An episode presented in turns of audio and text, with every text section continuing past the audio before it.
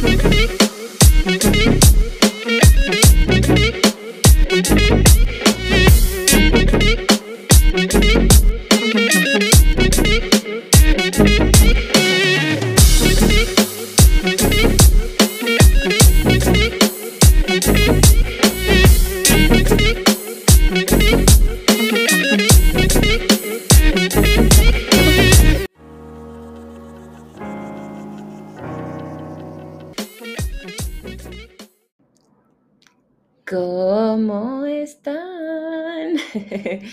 ¿Cómo están? ¿Cómo están? Bienvenidos a Fuego Abrazo por Piel, este lugar a que me gusta llamar el incendio, mi audio diario personal.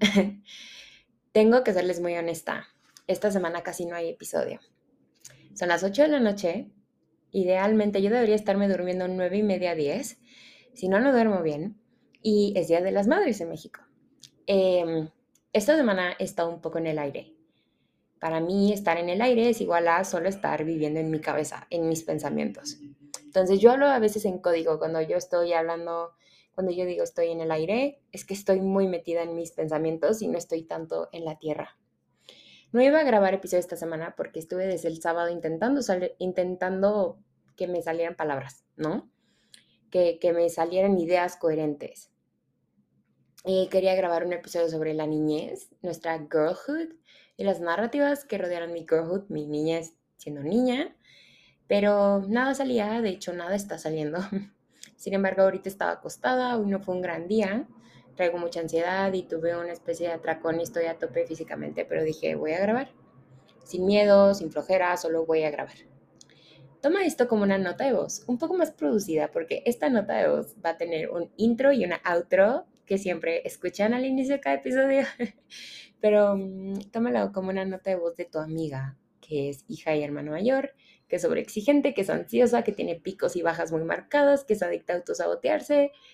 Tú, tú, todas tenemos una amiga así, en mi caso esa amiga soy yo. Estoy en todos lados y en ninguno. Así me estoy sintiendo. Tengo muchas ganas de hacer cosas quiero escribir, quiero grabar, quiero trabajar, quiero salir, quiero bailar, quiero amar. Quiero tanto que no estoy pudiendo hacer nada. No sé si esto te ha pasado alguna vez, que te ves en el espejo y dices, ¿qué onda? ¿Qué nos está pasando?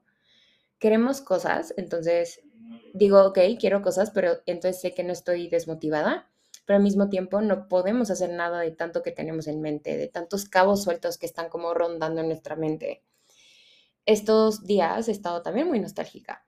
He estado, o sea, está pasando mucho, ¿no? Yo ya sabía que verano iba a ser un momento difícil porque el verano del año pasado fue mi verdadera perdición. Últimamente he estado escuchando a Ethel Kane. Ethel Kane es un artista indie. Em, Hayden, más bien, porque Ethel Kane es un personaje, un artista indie, como indie rock, indie pop, me gusta mucho su música porque su último disco es básicamente una historia de amor entre una chava que era como hija de pastor y se enamora de una persona que es como un bad boy que termina siendo como un, como un caníbal y un psicópata y se la come. Y yo sé que esto no tiene mucho que ver con lo que les estoy diciendo en este episodio, pero su música es muy nostálgica, su música habla mucho de o sea, su música siempre escribe desde un punto de vista de una persona recordando cosas, recordando su relación, recordando su vida con su familia. Y últimamente estoy recordando mucho años anteriores, ¿no? O sea, estoy recordando, estoy recordando quién era el año pasado, estoy recordando, quién era antes. Eh, y he estado viendo mucho hacia atrás y cuánto ha cambiado y también cuánto se ha mantenido.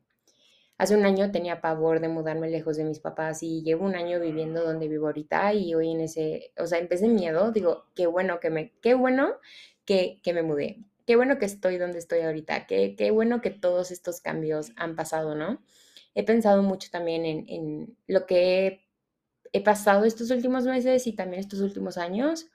Pronto, en un mes, cumplo tres años de tener un podcast y creo que es ese aniversario que me tiene aquí grabándote esta especie de nota de voz. Llevo tres años de ideas, dolores, ansiedad, creatividad, frustración, sueños. No puedo tirar tres años a la basura, o sea, no es algo que yo me pueda permitir. Tampoco me puedo permitir no verme cumpliendo mis sueños o haciendo lo que sé que debo hacer.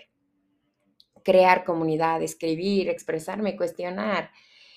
pero al mismo tiempo me siento sin rumbo. No sé cómo explicarlo, o sea, veo una luz al final del túnel. Veo al sol siendo mío, me veo comiéndome el mundo, pero en esa luz y yo hay años luz de distancia. Hay escalones suspendidos en el aire que se mueven, algunos están cayendo, otros llegan, pero ninguno parece estar estable. Veo una luz y no sé cómo llegar a ella si todo está en el aire y yo no sé volar. Tengo muy claro lo que quiero, pero a la hora de hacerlo realidad, mmm, siento que no sé nada me abruma no, no saber hacer las cosas o que las cosas no me salgan a la primera. Me frustra llevar tres años haciendo esto y sentir que no he tenido éxito. Veo mi vida laboral en el aire y me frustra no saber cómo llevarla a donde quiero llevarla porque todo parece ser muy difícil. Y si no puedo ser exitosa la primera, entonces ¿por qué lo voy a hacer? Veo mis sueños y mi arte desvaneciéndose de mí porque no los estoy tomando, no los estoy cumpliendo y si no tomo mis sueños, ¿se van con alguien más? ¿Van a seguir ahí? A diferencia de otras veces que he sentido esto, la maldición, supongo, de una mente que es adicta a la rumiación, me reconozco con vida. He tenido momentos en los que no sé qué quiero hacer ni qué quiero hacer y ni siquiera sé si quiero estar aquí en la tierra. Esta vez es diferente, esta vez me veo logrando todo, me veo ganando el corazón y me veo ganándome a mí misma. No sé si es miedo a fallar, no sé si es miedo al rechazo, no sé si es miedo al mundo nuevo que me estoy creando, que me estaría creando. Eve Babbitt, eh, uy, lo acabo de decir super white chican. Eve Babbitt eh, es una autora, era una autora socialite y artista icónica de los 60s, 70s, y tiene un libro, tiene varios libros, pero tiene un libro en específico que estoy leyendo que se llama Slow Days Fast Company. Y en ese libro hay una frase que me, que me parece resume mucho lo que siento actualmente. Me pregunto si alguna vez podré tener lo que me gusta o si mis gustos son demasiado variados para sustentarme en uno solo. Veo a personas a mi alrededor y les veo como árboles, pero a diferencia de mí los veo como árboles con raíces sólidas que saben quiénes son, a dónde van, con quién van y cómo van a llegar a ese lugar. Yo por más que lo intento no logro enraizarme. Tengo raíces sueltas que se marchitan porque no logran nutrirse del suelo. Soy un árbol que crece al revés. Por mucho tiempo, eh, esta falta como de raíces me parecía una cualidad, incluso una ventaja. No tener un origen claro me permitía crearme el destino que yo quisiera. Me permitía tener una mente súper abierta a todo, me permitía mantenerme curiosa. Puede ser que tal vez sea un efecto de crecer, de que la vida empieza a pesar un poco más, o bueno, no a pesar, sino la vida ya la empiezo a sentir más, pero mi cuerpo pide raíz, pide un plan, pide estar en la tierra, ya no necesariamente en los cielos. Y qué difícil es ver hacia el futuro cuando el futuro solo viene en destellos y no viene en forma de un algoritmo, ¿no? Pasos a seguir que te llevarán a donde quieres estar. Mi futuro ahorita no lo veo así, lo veo como destellos de todo lo que podría tener y no sé cómo tenerlo, no sé cómo llevarme a eso. Creo que hacemos bien en seguir asintiendo con las personas que solíamos ser, ya que ya sea que las encontremos como una compañía atractiva o no, de lo contrario, aparecen sin previo aviso y nos sorprenden. Golpean la puerta de la mente a las 4 a.m. de una mala noche y exigen saber quién los abandonó, quién los traicionó, quién se va, quién se va a enmendar. Esta es otra frase de otra autora que es John Didion. Em, es, wow, o sea, la escritura de esa mujer, esa mujer era una cosa fuera de este mundo. Veo a las fortunas de hace un año, dos años, tres años, incluso más atrás. Algunas las veo en paz con lo que soy ahora. Las veo contentas, contentas con que me permití perderme.